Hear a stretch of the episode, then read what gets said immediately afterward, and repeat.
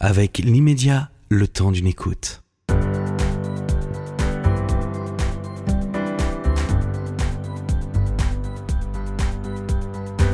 Vous êtes sur le plateau de Liberté d'entreprendre, votre rendez-vous hebdomadaire pour aller à la rencontre des entrepreneurs qui préparent le monde de demain. Vous êtes de plus en plus nombreux à nous écouter, merci infiniment. Continuez à liker et à déposer votre avis. Aujourd'hui, nous avons le plaisir de recevoir Xavier Baudard. Bonjour Xavier. Bonjour. Xavier, bonjour. Bonjour Célestin. Euh, votre société Luc Co euh, porte le nom d'une divinité celte. Vous êtes sans doute aussi une divinité euh, vis-à-vis de vos clients. Vous allez nous, dire, nous en dire un petit peu plus.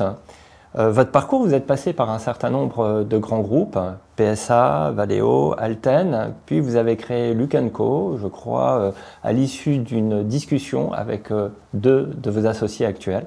Vous allez nous en dire euh, un petit peu plus. Et on va démarrer un petit peu par les origines de votre société. Je laisse Céline vous poser la première question. Oui, effectivement, Stan le dit, vous êtes passé par un certain nombre de grands groupes et vous vous lancez dans, dans le coaching. C'est plutôt quelque chose d'assez individuel. Quel est ce besoin euh, d'aller euh, créer une boîte comme ça? Alors, au départ, je voulais pas devenir coach. Euh, quand j'ai quitté Ségula en 2010, euh, je réfléchissais, après avoir fait quelques années dans le conseil, la formation, à créer ma boîte sur des modèles un peu nouveaux. Euh, et puis le hasard des rencontres via une annonce cadre emploi, comme quoi ça peut servir.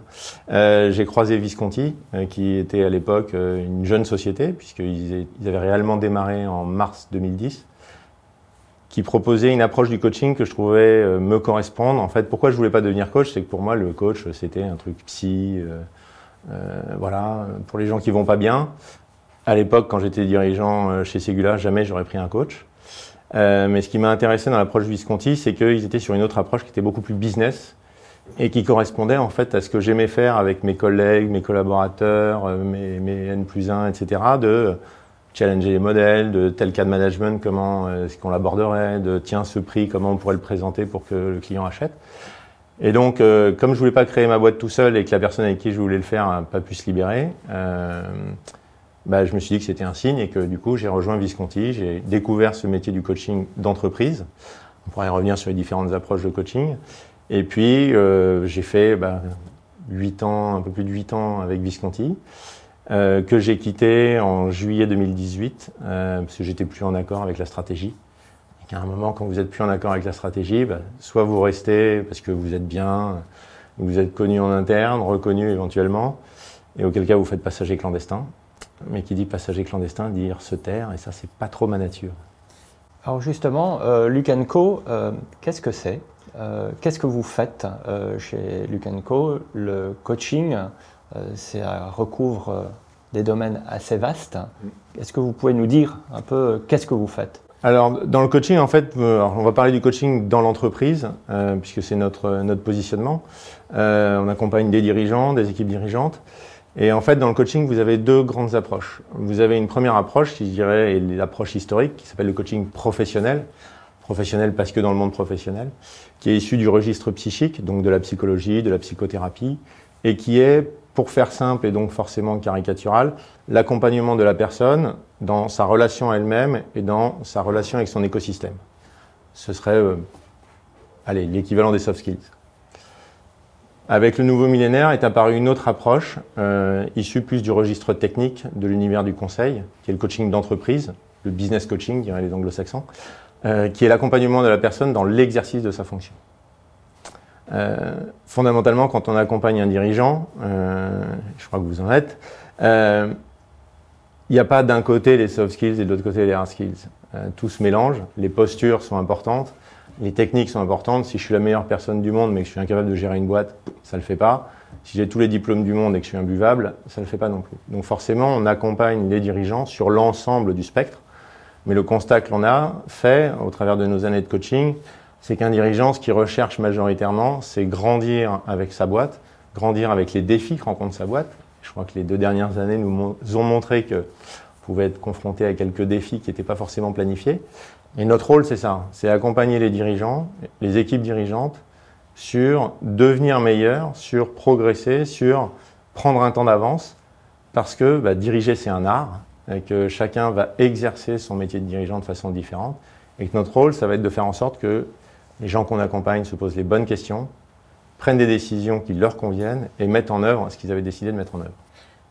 Le coaching, euh, il y a énormément de personnes qui se sont lancées là-dedans à un moment donné. Euh, ça a été un peu un effet de mode, j'ai envie de dire, peut-être. Euh, il y a de tout à boire, à manger, il y a des bons, des mauvais. et c'est vrai que beaucoup de RH, de DRH se sont reconvertis pardon, en coach. comment vous arrivez, alors vous nous l'avez un peu expliqué, mais comment vous arrivez à faire la différence et comment vous avez réussi à avoir une clientèle? Alors effectivement, le, marché du coaching, déjà, n'est pas un marché mature encore en France, même si il y a dix ans, euh, le coaching, tout le monde avait entendu parler, mais pas grand monde connaissait des coachs. Il y a cinq ans, tout le monde connaissait quelqu'un qui connaissait un coach. Et aujourd'hui, tout le monde connaît un coach. Donc effectivement, il y, a, pléthore de gens qui se sont formés. Aussi parce que vous avez pléthore d'écoles, de, formations, etc. Et qu'elles ont besoin qu'il y ait quand même euh, du monde. Euh, ce qui nous a différenciés, c'est déjà, on a toujours considéré le coaching comme étant un élément vecteur d'amélioration de la performance. Euh, je m'explique, il y a dix ans quand j'ai commencé, le coaching dans l'entreprise, c'était un peu ce qui précédait le prêtre. C'est-à-dire, bon, Xavier, il est super bon techniquement, mais bon, euh, les postures, ça va pas, mais il faut qu'on le garde, donc on va le faire coacher, ça va durer six mois, il y aura six mois de résilience. À la limite, euh, en tant que N plus 1, j'aurais changé de poste et c'est mon successeur qui gérera. Donc voilà. Il y a eu, je dirais, un point de bascule il y a 5-6 ans, quand vous avez un certain nombre de grands patrons comme euh, Stéphane Richard, qui était alors patron d'Orange, euh, Carlos Tavares, euh, Michelin, qui ont communiqué dans la presse, et pas la presse privée, hein, vraiment dans, les échos ou ce genre de, de communication, qu'ils étaient coachés ou qu'ils faisaient coacher leurs équipes justement pour aller vers la performance. Aujourd'hui, de plus en plus d'entreprises y font appel. Les jeunes entreprises sont plus appétentes mais néanmoins, le marché aujourd'hui est un marché avec beaucoup de monde et euh, effectivement beaucoup de monde qui n'ont pas compris toute l'étendue du coaching et ce que ça pouvait apporter et comment ça fonctionnait. Alors justement, vous parlez de ces patrons euh, du CAC 40 qui font appel à des coachs. Euh, il y a une relation très personnelle, j'imagine, qui se crée entre le coach et son client. Dans quelle mesure, en fait, le coach n'exerce pas une forme d'emprise? Comment euh, vous arrivez justement à préserver euh, cette liberté euh, de votre client et à l'amener vers, vers cette performance? Ce que vous évoquez, qui est souvent appelé en psychologie le phénomène de transfert, en fait, il est davantage sur le registre psychique.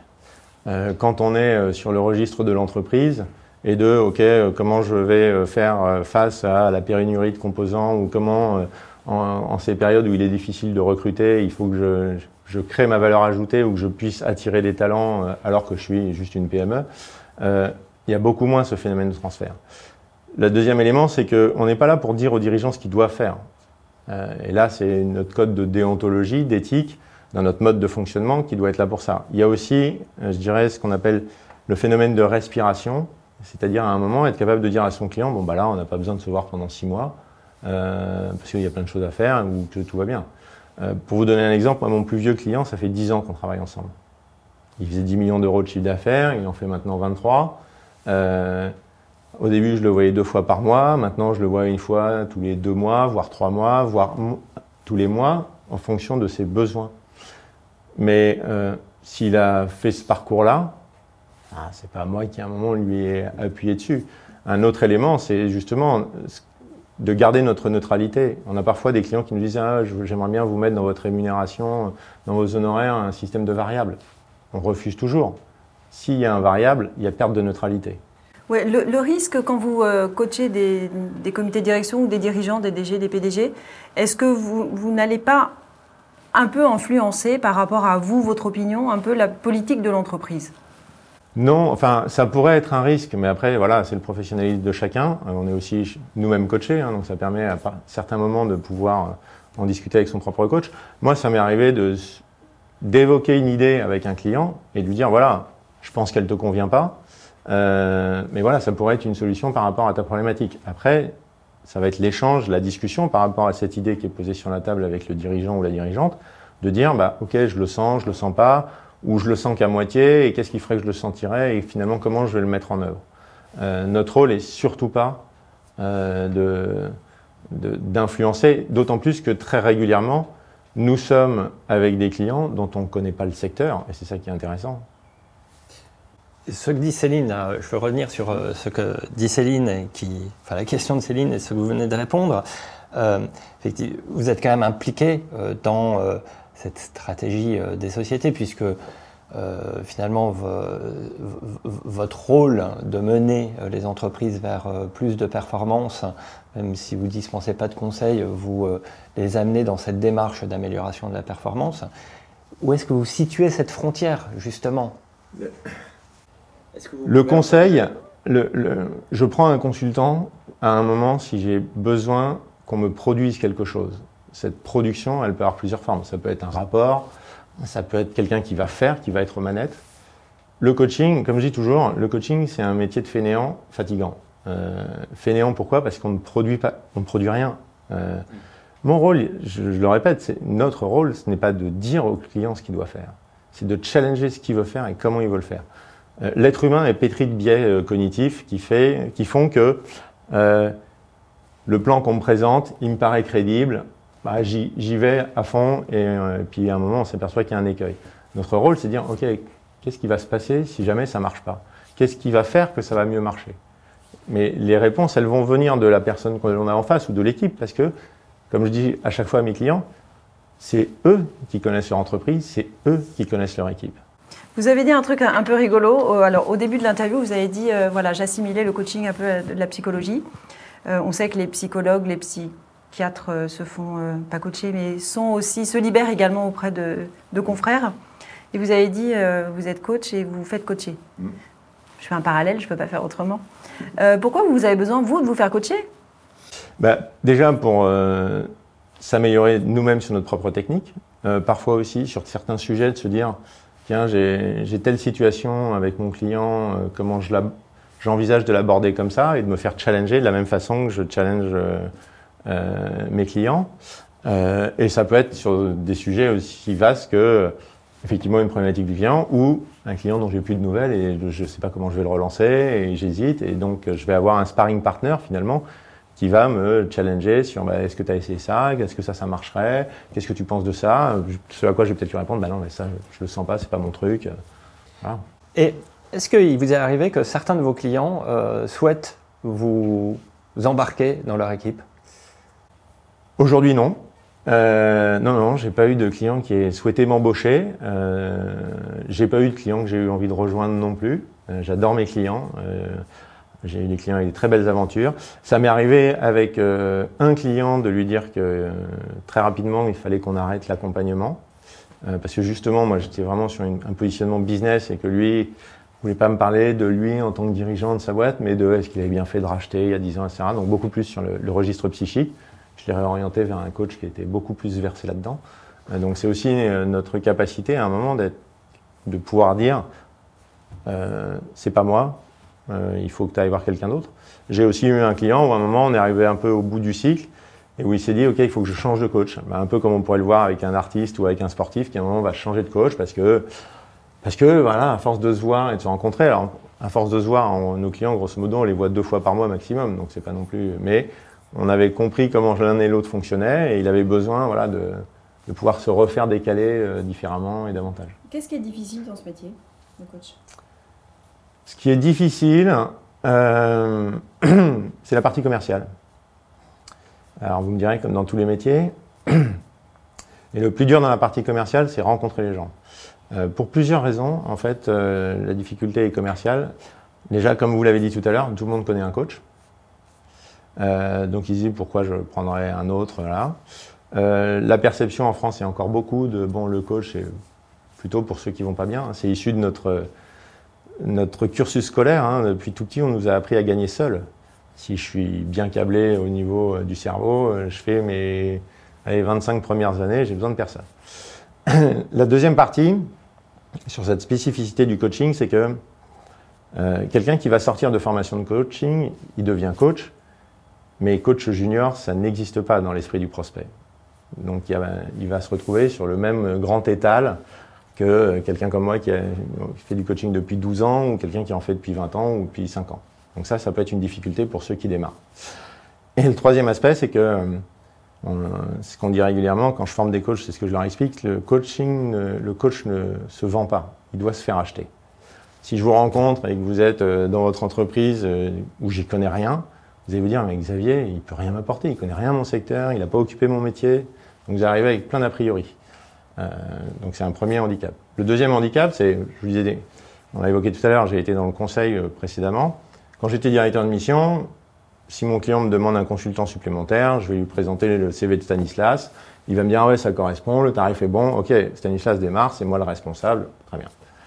Dans le coaching, si j'ai un client qui va me dire, voilà, il faudrait coacher euh, mon patron euh, d'usine ou mon patron de BU, je dire, ok, j'ai Stanislas qui me paraît correspondre aux besoins, mais en fait, on n'aura rien fait, parce que ensuite, vous, Stanislas, vous allez devoir rencontrer le patron de BU, et créer une valeur ajoutée suffisante en un temps d'une heure, d'une heure et demie pour que cette personne-là décide d'aller avec vous plutôt qu'avec un autre. Ce qui veut dire que on est dans un métier où on ne peut pas avoir des commerciaux qui vendent euh, des coachs. Non, c'est à chaque coach d'être capable de créer sa valeur ajoutée très rapidement. et le feeling est, super important aussi, je pense. Il faut que ça passe avec. C'est une relation attitude personnelle. Vous l'évoquez en filigrane tout à l'heure. Quand on passe euh, deux heures euh, tous les 15 jours avec quelqu'un, s'il n'y a pas de fit, ça va être un peu compliqué. Alors, vous disiez tout à l'heure que euh, c'est un métier qui est difficile pour euh, les juniors. Hein.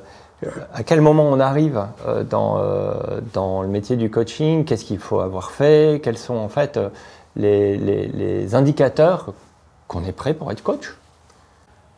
Alors votre question elle a deux sens parce que être prêt pour être coach c'est est-ce que je me lance dans cette activité? Et à quel moment finalement moi qui suis coach j'arrive à une période de vol de croisière? Euh, si je prends mon exemple, et donc ça, n'est que euh, mon exemple, hein, euh, j'ai pu lever le pied commercialement au bout de 5 ans. C'est-à-dire qu'au bout de 5 ans, je disais, je forme régulièrement des coachs, j'avais planté ma rizière et j'ai récolté certaines choses, et puis j'ai commencé à avoir du bouche à oreille, à avoir des coachings avec des clients où à force de créer de la valeur ajoutée, bah, le coaching durait. Comme je disais, mon plus vieux client, ça fait 10 ans. Euh, ils sont pas tous comme ça, mais euh, voilà. Donc ça, ça permet de, de, voir les choses plus sereinement. Euh, mais il a fallu effectivement pendant bah, des années planter les graines et, et voilà. Le, le, commerce, quel qu'il soit, hein, ça ne s'arrête pas. Il faut toujours être en veille, il faut toujours le faire. Et dès qu'on est coach, en plus, ça peut arriver à n'importe quel moment. Moi, ça m'est arrivé de déclencher une affaire euh, à un baptême. On était tous en train de digérer où quelqu'un me demande toi Xavier, qu'est-ce que tu fais? Et il fallait que que j'allais lui présenter à un moment percute pour qu'il se dise Ah, mais ouais, il faut que je te présente mon chef. Mais alors, Céline disait tout à l'heure que vos clients étaient vos amis. Alors, Et finalement, euh, c'est ça le commerce hein, chez Non, mes clients ne sont pas mes amis. mais je reprends, je reprends ça euh, par rapport à l'exemple que vous venez de donner. Vous vous retrouvez euh, dans un événement et puis vous quelqu'un émet un, un, souhait. Voilà, vos clients ne sont pas vos amis, mais vos amis peuvent être vos clients. Alors non, non plus. Alors mes clients sont pas mes amis, dans le sens que mes amis, je les vois en dehors du boulot et éventuellement je passe les vacances avec eux. Je sais jamais arrivé avec mes clients. Euh, et les amis sont pas des clients. Parce que si c'est quelqu'un de trop proche, euh, ça, je ne me sens pas, et dans la déontologie du coaching, c'est on va pas coacher quelqu'un de trop proche parce qu'on va être bourré de biais. Euh, en revanche, là, le cas que j'évoquais du baptême, c'était quelqu'un que je voyais pour la première fois et qui se trouvait être le parrain. Bon, euh, ma femme était la marraine. Euh, voilà, donc c'est le hasard de la rencontre. Euh, et curieusement, vos amis sont les plus mauvais prescripteurs. Parce que vos amis, en fait, et c'est vrai pour tous les métiers, ils vous voient tel que vous êtes en dehors du travail. Donc ils n'ont pas la perception de ce que vous faites réellement dans votre travail. Alors je vous explique, euh, même pas avec le coaching où tout le monde en a entendu parler et tout le monde se dit euh, c'est une espèce de truc nébuleux. Ça a pris des années, pendant des années, mes premières années de coaching, les gens disaient mais en fait tu es un consultant. Non, je suis pas un consultant. Qu'est-ce qu'il faudrait faire pour enlever cette image un peu nébuleuse justement du coaching? Pourquoi le coaching a cette image un peu, euh, vous voyez, hein, pas verbeuse, mais euh, un peu nébuleuse? Qu'est-ce que vous diriez, vous Qu'est-ce que vous conseilleriez pour justement enlever cette ben, image Il faut expliquer les différentes approches du coaching. Est-ce que je vous expliqué tout à l'heure la différence entre le coaching professionnel et le coaching d'entreprise? Vous avez beaucoup de gens qui vont dire Ah ouais, mais moi j'ai eu un long passé dans l'entreprise, donc euh, coacher quelqu'un sur sa stratégie, etc., je sais faire. Oui, enfin, tout le monde va vous expliquer aussi qu'il sait faire de la com et tout le monde va vous expliquer qu'il sait faire des RH. Non, à un moment, c'est un métier, c'est une, approche différente, c'est une particularité. Donc il y a beaucoup de pédagogie à faire. On, écrit beaucoup sur ces sujets-là, des différentes approches de coaching.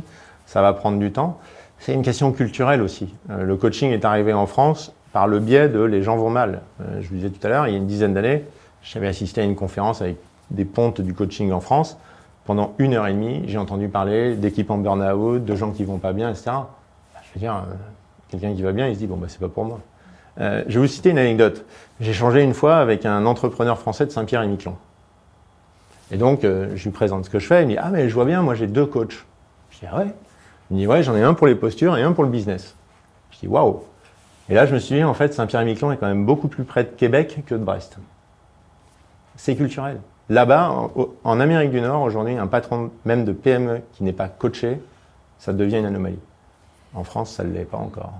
Chez le Genco, aujourd'hui, c'est combien de collaborateurs? Donc aujourd'hui, on est une douzaine. Euh, notre objectif, c'est d'être une quinzaine, vingtaine, pas plus. Ce sont des salariés ou des indépendants? Ce sont des indépendants. Le marché du coaching aujourd'hui n'est pas suffisamment mature. En fait, quand vous regardez l'univers du coaching, vous avez quelques cabinets, mais qui sont plutôt des cabinets RH où ils ont des coachs salariés. Sinon, 98%, voire 19,9% des coachs, ce sont des indépendants. Ils bossent, pardon Stan, ils bossent en exclusivité pour vous Très souvent, je sais qu'ils sont dans plusieurs cabinets. Oui, alors nous, c'est pas notre vocation. En fait, ce que vous évoquez, c'est euh, un business model. En fait, vous avez trois grands business models dans le coaching. Vous avez celui qui s'est formé, qui se met à son compte tout seul, ce que j'appelle le loup solitaire. Il a l'avantage, c'est que euh, il a très peu de frais de structure, où il a ce qu'il veut, il a la plus grande liberté possible. Ensuite, vous avez un deuxième business model qui est, euh, alors c'est en toute gentillesse que je les appelle comme ça, j'adore les films policiers, c'est euh, l'association de malfaiteurs. C'est euh, j'ai les plans d'une banque, il faut des compétences pour faire le casse. Bon voilà, j'ai un marché de coaching, je vais aller chercher d'autres coachs pour pouvoir faire la mission. Et comme j'apporte la mission, je vais prendre 30, voire 40, voire 50% du chiffre d'affaires en général. Et puis vous avez un troisième business model qui est ce que j'appelle le business model des X-Men, c'est-à-dire des gens qui vont se mettre ensemble pour créer une structure qu'ils vont porter et qui va les porter. C'est notre modèle. Donc en fait, on est sur un modèle où les gens qui sont chez nous, oui, on s'attend à ce qu'ils fassent grandir Lugenco et que Lugenco les fasse grandir. Donc c'est, comme j'explique parfois à certains candidats, euh, c'est comme un sportif, euh, s'il est au PSG, euh, j'ai du mal à comprendre qu'il aille jouer avec l'OM aussi.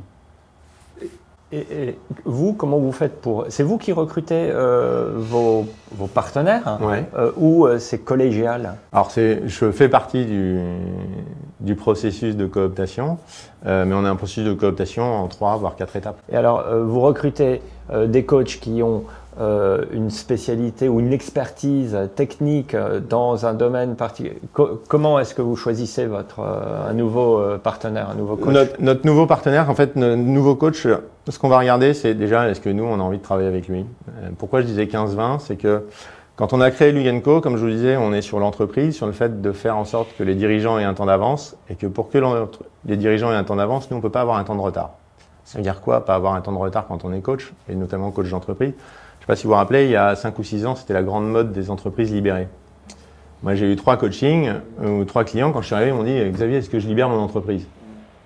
Mon rôle n'est pas de leur dire oui, non, mais si à un moment j'avais pas eu quelqu'un qui m'avait présenté l'entreprise libérée, ce que c'était, je n'avais pas grenouillé un peu pour voir les avantages et les inconvénients, j'aurais eu du mal à le challenger là-dessus.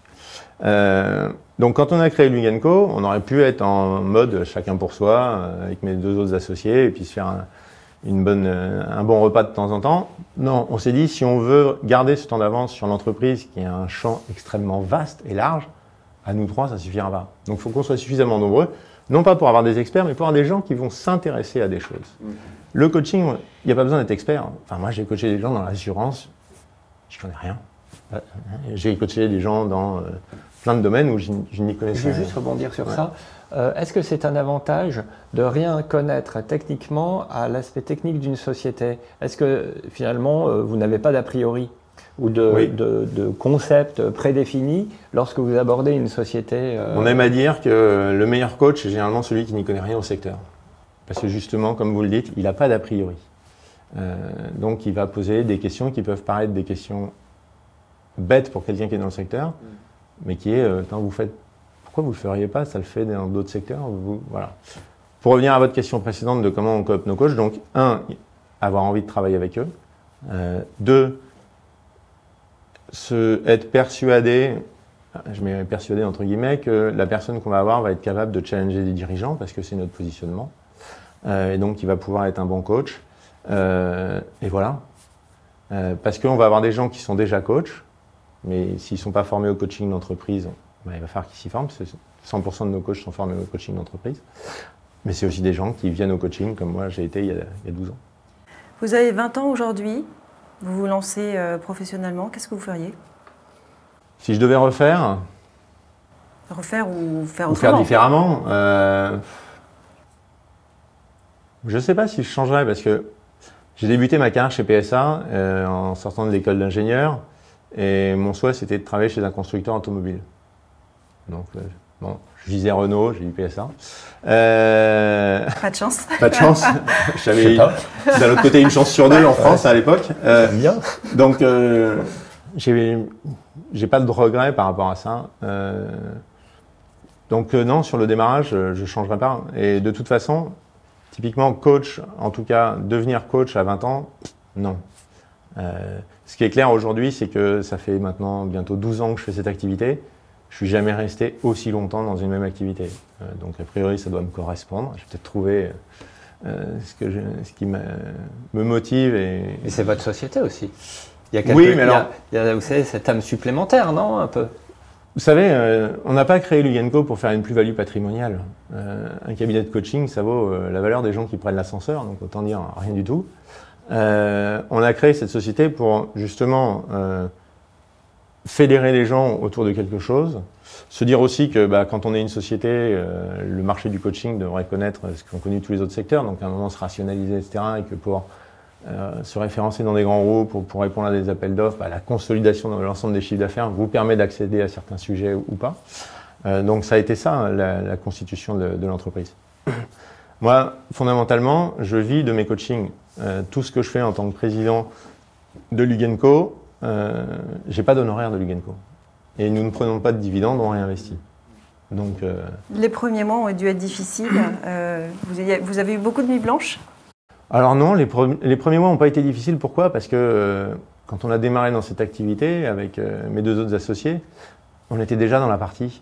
Moi depuis euh, 8 ans, un autre depuis 8 ans, le troisième depuis 5 ans. Donc on avait déjà notre clientèle, on avait déjà notre chiffre d'affaires. Euh, donc euh, on n'était pas inquiet. Euh, effectivement, si j'avais dû commencer ça sans avoir de chiffres, oui, là j'aurais eu beaucoup Alors, de vous étiez dans, pardon, dans le métier, mais pour un confrère.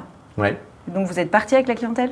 Oui, mais ça c'était contractuel. Que, et puis de toute façon, c'est un peu comme dans l'univers des avocats. Votre client, comme vous l'évoquiez tout à l'heure, il a une relation ti- intuitive personnelle avec vous. Bah, si vous partez, bah, il vous suit. Xavier, merci pour euh, cet rien. entretien. Merci à vous. Euh, vous avez peut-être une actualité à nous partager Oui, alors euh, en actualité, on a fait le constat que les patrons de PME, TPE, voire les, même certaines ETI ne, ne se formaient pas, et ne prenaient pas de temps à grandir dans leur métier par manque de temps, parce que aussi ils vont pas prendre des MBA parce que ça coûte trop cher, euh, ça prend trop de temps, etc. Donc on a conçu en fait euh, un parcours dirigeant euh, qui va être un mix d'apports théoriques, de pratiques, de learning expedition, de serious game interactif, sur un an, avec raison de deux jours par mois, pour justement leur permettre de, bah, de parfaire leur métier, de parfaire leur art. Et donc voilà, on, a- on démarre, euh, on espère avoir une promotion qui va démarrer en septembre, en discussion avec le MEDEF, euh, Somme, le MEDEF Poitou, euh, voilà. Pardon, juste, euh, moi j'ai- ça m'intéresse pour le groupe. Euh, nous maintenant, on se connaît. Euh, vous avez le droit de me coacher quand même? Oui, parce que Ouais. je peux pas dire que je vous connaisse. Non, donc c'est ok, d'accord, très bien. Merci Xavier. Merci à vous. Merci.